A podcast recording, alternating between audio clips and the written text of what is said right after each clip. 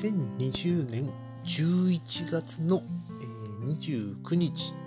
えー、時刻は夜の11時45分を回ったところです。えーと、数えると今年もあと32日、33日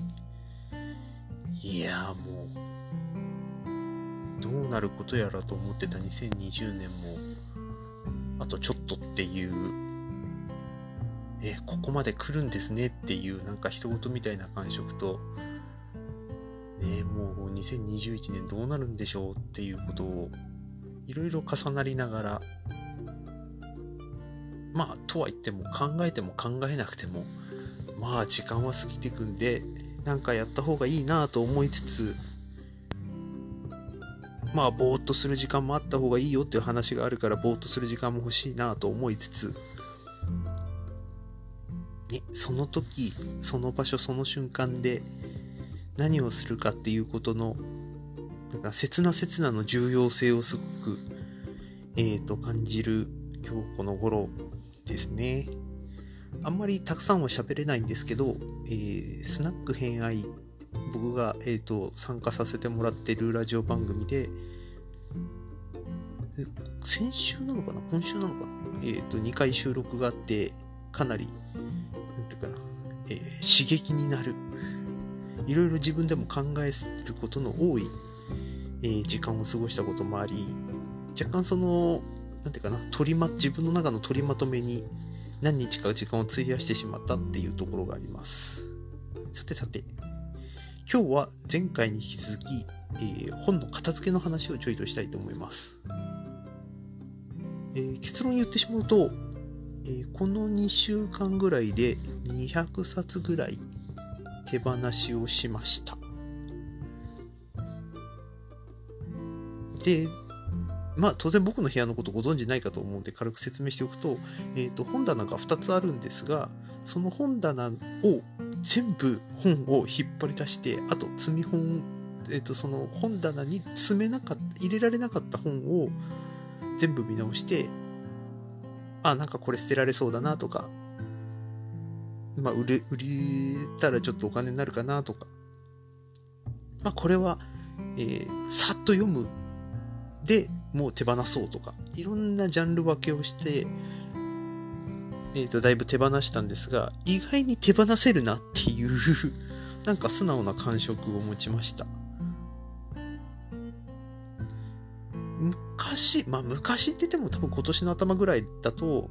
あ、これなんか読みそうだなとか、あ、なんかこれ、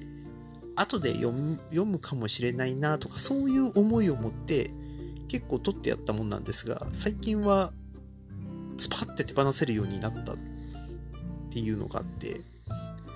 これは別に本が悪いわけでも、なんていうのかな、僕がレベルアップしたからでもなく、その本を取っとく必要性みたいなものにもうちょっと踏み込めたのと、えー、これから読みたい本の方がはるかに取っておいた方がいいなっていう判断が自分の中であったからなんですね。えっ、ー、と、歴史小説もそうだし、歴史の勉強もそうだし、あとこの社会のことのこともそうだし、まあそれ以外にもいろいろ勧められてる本。最近はあの某伊丹さんの影響で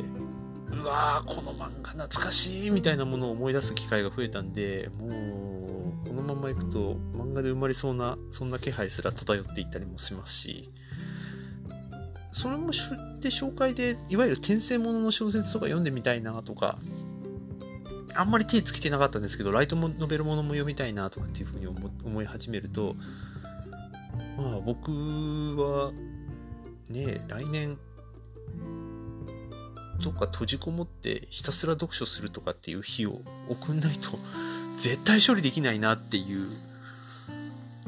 なんかそんな予感さえもしているしなんでそれ読みたいんだっけっていう理由もなんか挟まないともうやっていけなくなるんじゃないかっていう気すらしてます。ただ少なくても今言えることは、えーと手放せることが少しより前にできたっていうことは自分の中の優先軸が少しえー、前よりも明確になったのかなということと、あともう一つは、単純に取っておきすぎっていう まあ、それの方が大きいかなと。で、最近読む本が、なんていうかな、最近のビジネス本もまあ多少は読むんですけど、それよりも、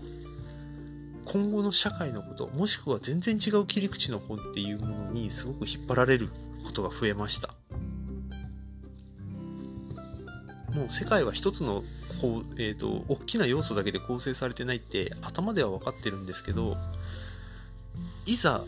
一つの本からいろんなものを探っていくとまあ世の中は本当に曖昧なことが多いなとも思うしちょっと自分で突き詰めたい領域みたいなものがどんどん増えていってね僕は何者になりたいんでしょうねなんてこんなぼんやりなことも考えてはいますでもう一つえーと、ちょっと印象的だったのが、ちょこちょこブックオフに本を持ってったんですね。持ってくと意外と売れる。これ僕でも驚きでした。あの売れないからダメな本では当然ないし、売れたからその本が市場価値があるっていうことを素直に言い切っていいのかどうかっていうことも迷いはあるんですが、少なくても売れたことは嬉しかったっていううのとじゃあお金にフォーカスするんだったら例えばメルカリとかで売った方がいいのかなとかもっとその価値づけをしてなんていうかすごく綺麗な状態もう一回整え直して売ったらもっと売れるのかなとか何かいろんなことは考えるんですけど少なくてもいつか読むだろうっていう本のいつかは多分来ると思うけれども来た時にそれが読むかどうか、えーと、その決めた時ほどの感動とか、えーと、ニーズというか欲求を持って読めるかっていうと多分なんか全然要素が違う気がするなっていう気はしてます。だからその時もう1ページ目まで1ページ目を開く以上の選択肢ができないんだったらまあ先々も読まないだろうなっていうことが 多分結論なんじゃないかなって思ってはいます。つまり、敗者復活戦前回話をしたんですけども、えー、自分だけの判断で進む限り敗者復活戦は意外とないんじゃないかと。あの、例えば小説だったら話別なんですよ。あの、単行本で出てたのが文庫本が出た時に読んでみると面白いみたいなことは多分あり得ると思うし、まあそれはビジネス本でも同じことが言えると思うんですが、うん、おそらく敗者復活戦はないんじゃないかと、前回振っときながら。で、自分以外の存在が関わった時はあると思うんですよ。例えば、えー、その売ろうと思った本をたまたまうちの玄関の方に持ってった時に、うちの母親がそれを見つけて、えーと、その本をほじくり出してそのうちの2冊ぐらい欲しいって言って、まあ、結局、えーと、これ普通に出したらいくらで売れるのっていう話をしたらまあ100円ぐらいじゃないって言ったら一応それ相応のお金をくれました。まあお金のことはどうでもいいんですが、えーと少なくてもその母が持ってった本はまあ母が読むかどうかは知りませんけどえー、少なくとも敗者復活戦を勝ち抜いたっていうことにはなりますよね。まあ、そういうことはあると思います。だから、なんかその本の価値があるかどうか、だから価値があるから読むではなくて、自分が手放した後もその本の価値っていうのは何かしらどっかで続く可能性があるから、なんか胸を張って手放してもいいっていう気持ちには最近なってます。でも、その一方で僕が読むことに意味はあるっていうことは基本的にあんまり揺らいでないんですね。きっとその時その場所その瞬間で僕がその本を手にすることには多分意味も価値もある。でそこで読まなかったらまあそれまでだし読んだら読んだで何か発見があるだろうと。前も別の回でお話ししたんですけど本を読むことを目的にしちゃうと多分長続きしなくなっちゃうんですね。本はやっぱり僕にとって鍵でありチケットでありやっぱりパスポートであると思っていてそれは自分以外の存在とつながるためのとかもっといい情報を仕入れるためとかっていう意味合いの方が僕強いのでそういう風な使い方をまあするべきなんだろうなまあするべきって言っちゃうとまた硬くなっちゃいますけど。ということで残り30数日間で僕は一体本が何冊読めるんだろうかっていうのと、えー、2020年ベスト20を決められるのかどうかっていうことを今頭の中で考えていて割と愕然としています。今年は過去数年の中で一番決めるのが難しい1年になりそうです。えーとちょっと決まってきたらまた報告したいなと思います。